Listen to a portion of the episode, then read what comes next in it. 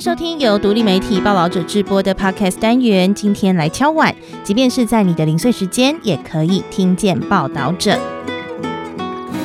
好，我是婉珍。今天呢，是由我来帮大家敲碗。那最近呢，大家如果有看新闻，或是你平常就跟我一样很喜欢潜水在 PTT 啊，或者是 Dcard 这些论坛上的话，就会发现最近有一个非常热门的话题，就是大学的学费补助。呃，行政院呢，在今年六月底的时候，通过了拉近公私立学校学杂费差距及其配套措施方案。那这个方案呢，就拍板从明年二月开始，补助就读私立大专校院的学生每年学杂费三点五万元。另外呢，不分公立或私立大学哦，只要是经济弱势的学生，再加码补助一点五到两万元。那为什么要特别补助私立大学的学生呢？教育部的回应是说，目前公立大专每年的学杂费平均约六点二万元，私立大专则要十一万元。好，大家快速算一下，两者差距就有五万元哦。此外，目前十八点五万名领有助学补助的经济弱势学生当中，就有十四点四万名的学生就读私立学校。也就是说呢，许多念私立大专校院的学生，原本就来自于经济有压力的家庭，那高额的学杂费再度加重了他们的负担。也因此哦，教育部表示，明年即将开始的这套补助政策，就是为了改善这种反向分配的问题。什么是反向分配嘞？等一下我们后面会谈到。其实呢，报道者在二零一八年就有刊出相关的文章，主要内容来自台湾大学经济学系教授林明仁与他的学生沈辉志的研究论文。这篇论文的主题叫做《论家户所得与资产对子女教育之影响》。林明仁教授与学生利用财政部财税资料中的报税资料，串联就学资料，分析一九九三年到一九九五年出生的学生入学与家户所得的情形。他们看到了哪些高等教育的现况呢？我们先来看几个关键数字。研究发现，家庭所得在前七十百分位家庭的小孩进入台大的几率约是百分之一左右，而所得超过七十百分位之后，子女进台大的几率也逐渐升高。到了九十百分位之后，子女进台大的几率突破百分之五，甚至来到百分之六。整体而言，会发现最有钱家庭的小孩，也就是一百百分位进台大的几率是位于十百分位，也就是最贫穷家庭的孩子的六倍。如果把台大换成全台前五名的大学，台湾大学、政治大学、清华大学、交通大学、成功大学等，也会得到同样的趋势。越有钱的家庭的子女进入顶尖大学的几率明显比较高。好，我们要先来解释一个哦，你可能有一点点熟悉，但是又觉得好像很陌生的名词——百分位数。什么是百分位数呢？如果你跟我年纪差不多，今年大概三十岁左右的话，我们以前国中升高中的时候啊，不是会考那个基本学历测验考试吗？那大家还记得我们会拿到一个什么样的成绩吗？就除了你的积分之外，还会有一个 PR 值。那这个百分位数呢，就类似 PR 值的概念。所以，以我们刚刚提到的这份研究来说，使用百分位数来比较家庭背景所得，也就是把全国家庭所得从最低排到最高。比如说呢，从全国抽出一百名学生，按照他们的家庭所得高低，从低到高排成一列。那第七十百分位的话呢，就是站在第七十个位置的学生，表示他的家庭所得比他前面的六十九个人都还要好。就是说，这个学生的家庭所得是第七十百分位。好，那现在我们懂了百分位数是什么意思了，所以我们重新看一下刚刚提到的这个数据哦。最有钱的家庭的小孩，也就是一百百分位，进入台大的几率是十百分位，也就是最贫穷家庭的孩子的六倍。大家可能听完，诶，有一点无奈哦。这样的话，到底是我们常听到的教育改变人生，还是说，其实人一出生就已经被决定受教育的机会？其实过去的经济学研究普遍都显示说，子女的教育成就大多取决于家长的家庭背景。例如，哈佛大学一位经济系教授的研究就指出，哦，在美国收入前百分之九十的家庭出生的孩子，有八成以上可以上大学；而在最底层的百分之十，只有三成左右有大学的学历。相较于美国的情况，其实台湾在受教育的机会上还算平等。不论贫富呢，我们八成以上的高中生都有大学可以念。那台湾学生读大学的比例也比其他世界上的国家还要来得高。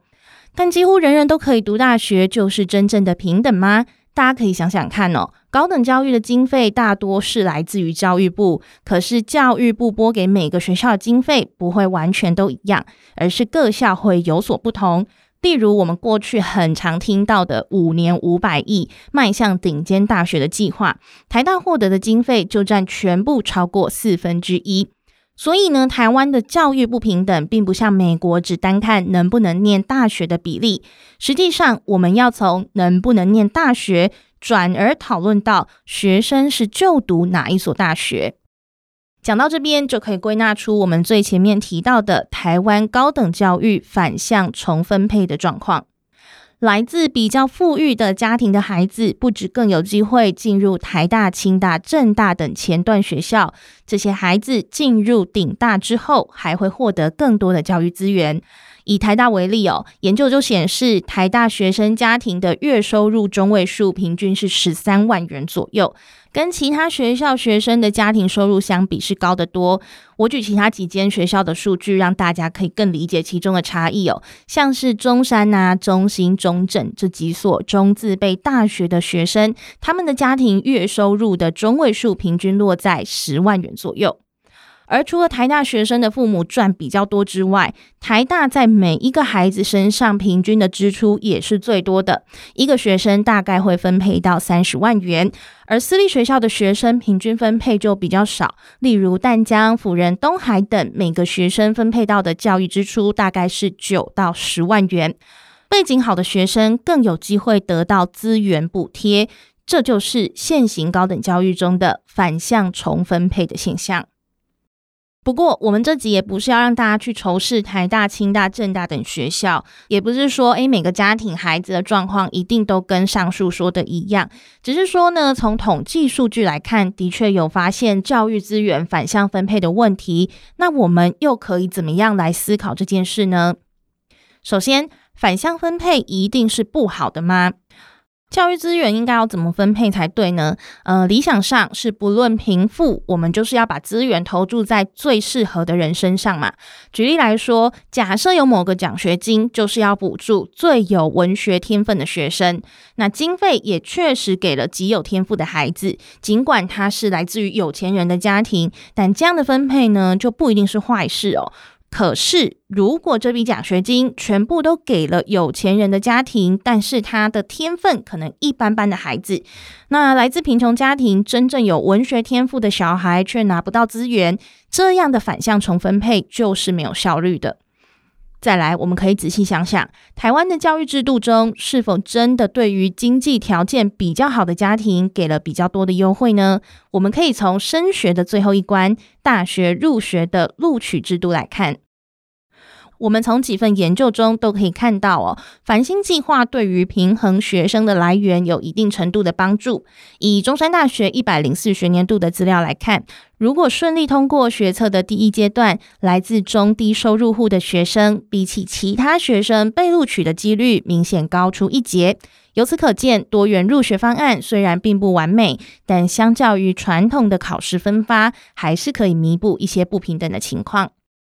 那另外一个比较难透过数据观察到的差距，是来自不同阶级的生活体验。如果你是生在比较衣食无余的家庭，除了你的家人可能会经常带你四处游览，在你身上投注各种文化、语言、教育等等资源，你可能也比较容易听到周边的亲朋好友或是邻居的成功经验，所以你对未来想象就会更加具体。那反过来说，如果是生在比较弱势的环境，每天光是为了温饱就已经耗尽了全力，那周边的人大部分也都会过着差。差不多的生活，可能呢你就不会想到说，诶，念书会对你的未来带来什么样的改变。